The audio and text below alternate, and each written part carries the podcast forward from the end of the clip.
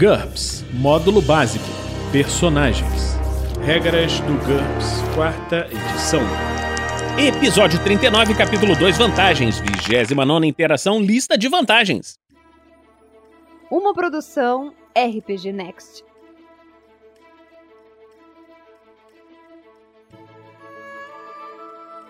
Fala galera, estamos de volta a mais um Regras do GURPS, quarta edição. Vamos continuar com a lista de vantagens. Resistência a dano, 5 pontos por nível. O próprio corpo do personagem tem um valor de resistência a dano. Subtrai esse valor do dano causado por qualquer ataque físico ou de energia depois de aplicar a RD de armaduras artificiais. Normalmente, um personagem pode usar uma armadura sobre a RD natural, mas antes de multiplicar a lesão pelo tipo de dano. Via de regra, a RD natural não protege os olhos ou as janelas se o personagem for um veículo. Nem é útil contra ataques puramente mentais, como telepatia. Humanos normais não podem comprar essa característica. Criaturas com armadura natural podem adquirir uma RD de 1 a 5. Uma pele grossa ou um couro tem um RD 1. A pele do corpo, casco de tatu, um couro grosso ou escamas, como as de um lagarto, tem RD 2. O couro do rinoceronte, a armadura de um pangolim, tem RD 3. As escamas de um jacaré ou o couro de um elefante tem RD4. Uma tartaruga gigante tem RD5. Robôs, supers, entidades sobrenaturais podem adquirir qualquer valor de RD, desde que o mestre esteja de acordo. Existem vários modificadores especiais disponíveis para alterar as características básicas dessa vantagem. Aqui nós vamos ler um quadro que está nessa mesma página que fala da resistência a dano. São do que se refere às defesas limitadas. Quando adquirir uma resistência a dano ou qualquer outra vantagem que evita dano e não simplesmente que não cause dano, o jogador pode especificar que essa característica funciona apenas contra um determinado tipo de dano. Essa é uma limitação que reduz o custo da vantagem. Nesses casos, os ataques são divididos em quatro classes de raridade. Muito comum. Uma categoria de dano extremamente ampla que será encontrada em quase todos os cenários. Exemplos: ataques à distância, ataques corpo a corpo, ataques físicos, provenientes de qualquer substância física, ataques energéticos, armas de feixe, eletricidade, fogo, etc. E todos os danos de origem numa vantagem específica, por exemplo, magia, psiquismo, ki, é uma limitação de menos 20%. Comum, uma característica de dano ampla, por exemplo, um tipo de dano padrão, queimadura, corrosão, contusão, corte, perfuração, tóxico, uma classe de substâncias comuns, por exemplo, metal, pedra, água, madeira ou carne, uma ameaça encontrada na natureza e produzida por tecnologia ou poderes exóticos, por exemplo, ácido, frio, eletricidade ou calor e fogo, ou um refinamento da categoria muito comum, por exemplo, energia mágica, menos 40% essa limitação ocasional, uma categoria de dano razoavelmente específica, por exemplo, uma substância comum, aço ou chumbo. Qualquer classe específica de dano normalmente produzida somente por tecnologias ou habilidades exóticas, feixes de partículas, lasers, desintegradores ou cargas explosivas direcionadas, um refinamento de uma categoria comum, por exemplo, eletricidade mágica, metal perfurante, etc. Menos 60%. Rara, uma categoria de dano extremamente limitada, por exemplo, feixes de partículas carregadas, fogo de dragão, chumbo perfurantes, lasers ultravioletas ou uma substância incomum, por exemplo, prata ou armas abençoadas, menos 80%. Exceto quando indicado ao contrário, uma RD específica só funciona contra o dano direto. Se o personagem for levitado por meio de magia e depois largado, o dano será resultante da queda. RD versus magia não o protegeria. Se uma espada mágica atingir o personagem, RD versus magia protegeria apenas contra o componente mágico do dano. Da mesma forma, RD versus Trolls não seria de nenhuma ajuda contra uma pedra arremessada por um Troll, o dano é causado pelo objeto não pela criatura.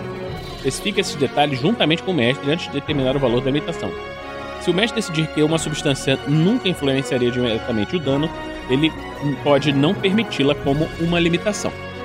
Então, vamos ver agora aqui as ampliações especiais da resistência a dano.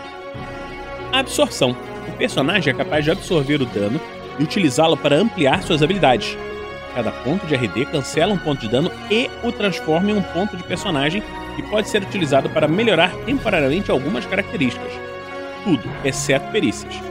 Esses pontos são armazenados em uma bateria com capacidade igual à RD, por exemplo. Uma RD 10 tem uma bateria de 10 pontos. Depois que essa bateria estiver cheia, cada ponto de RD continua cancelando um ponto de dano, mas não o converte em mais um ponto de personagem. O jogador não tem que usar os pontos armazenados imediatamente, mas não pode realocá-los depois que eles forem utilizados. Os pontos absorvidos são perdidos à razão de um ponto por segundo, começando pelos não utilizados. O personagem também perde habilidades ampliadas à medida que os pontos vão se perdendo. Exceção: se precisar de ponto de vida ou ponto de fadiga, o personagem pode se curar com esses pontos. Restaurar um ponto de vida custa 2 pontos armazenados. Restaurar um ponto de fadiga usa 3 pontos. Essa cura é permanente. Apenas pontos de vida ou pontos de fadiga acima do máximo são drenados. O personagem não consegue absorver dano de sua própria ST ou habilidade de ataque, mais 80% se os pontos absorvidos só puderem ser utilizados para ampliar uma característica, definida no momento da criação do personagem, ou se servirem só para cura, mais 100% se for possível melhorar qualquer característica. Campo de força. A RD do personagem assume a forma de um campo de força projetado em uma curta distância do seu corpo. Esse efeito protege todo o corpo do personagem, inclusive os olhos, assim como qualquer coisa que ele estiver carregando, e reduz o dano causado por ataques antes da RD da armadura.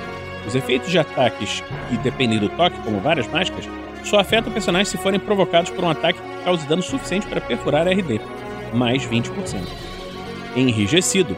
Cada nível de enrijecido reduz o divisor de blindagem de um ataque em um degrau.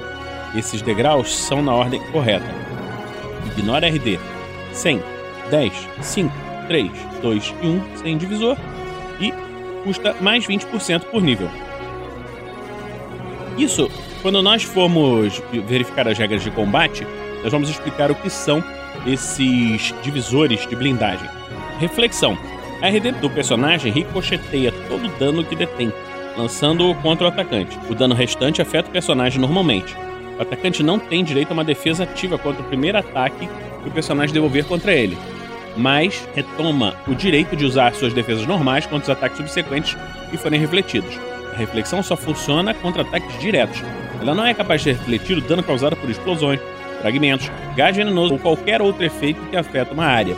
Essa ampliação e absorção são mutuamente excludentes. É mais 100%. Agora, aqui algumas limitações especiais. Ablativa. A RD do personagem detém o dano uma vez. Cada ponto de RD detém um ponto de dano básico, mas é destruído no processo. A RD perdida cura no mesmo ritmo que os pontos de vida perdidos, incluindo os efeitos restaurar membros. Usa esse poder para representar personagens supras capazes de absorver uma grande quantidade de dano, mas que não têm tamanho suficiente para justificar uma grande quantidade de pontos de vida. Menos 80%. Direcional. A RD do personagem protege apenas contra ataques vindos de uma direção específica. Menos 20% para frente, menos 40% para as costas, direita, esquerda e acima, ou abaixo. Personagens humanoides só podem adquirir essa limitação para frente e para trás. Flexível. A RD do personagem não é rígida e faz com que ele se torne vulnerável ao trauma por impacto, menos 20%. Nós vamos ver essa regra de trauma por impacto no futuro. Limitada. A RD do personagem só se aplica a algumas formas de ataque ou tipos de dano. Nós falamos isso quando falamos do quadro Defesas Limitadas, agora há pouco. Parcial. A RD do personagem protege apenas um ponto de impacto específico. Vale menos 10% para cada redutor de menos 1 para acertar uma parte do corpo em questão. Por exemplo, um animal com chifres sem ponta e um crânio espesso pode ter apenas crânio por menos 70%. Apenas tronco vale menos 10%. E também protege os órgãos vitais. Quando o jogador adquire essa limitação para os braços, pernas, mãos ou pés, a RD protege todos os membros desse tipo. Se ele quiser proteger apenas um membro, o valor da limitação dobra. Por exemplo, a penalidade para atingir os braços é de menos 2, portanto, se quiser proteger apenas um braço, o jogador pagaria menos 40%. Aí, se você estiver criando o soldado invernal, por exemplo, ele só tem proteção naquele bracinho metálico dele. Se o personagem tiver braços, pernas com penalidades distintas, utilize o menor para calcular o valor da limitação. Pele resistente. Via de regra, a resistência a dano existe um elemento duro, placa de armadura, quitina, etc. Com essa limitação, a RD do personagem é representada por uma pele resistente. Qualquer efeito que requer uma ruptura da pele, por exemplo, veneno ou contato com a pele, por exemplo, choque elétrico, perícia de pontos de pressão, afetará o personagem se o ataque que carrega o efeito penetrar a RD de sua armadura, mesmo que cause zero pontos de dano. Por ser um tecido vivo, a RD natural do personagem não protege contra ataques desse tipo. Essa limitação inclui todos os efeitos da limitação flexível acima e não é permitido adquirir as duas. Além disso, pele resistente e campo de força são mutuamente excludentes. Sem armadura, o corpo do personagem foi projetado de tal forma que ele não pode ou prefere não usar armaduras nem roupas, menos 40%.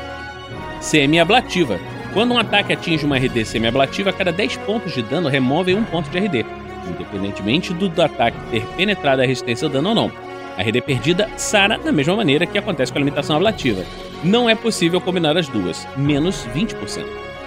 Defesa em camadas. O personagem pode ter múltiplas camadas de RD com diferentes combinações de modificadores.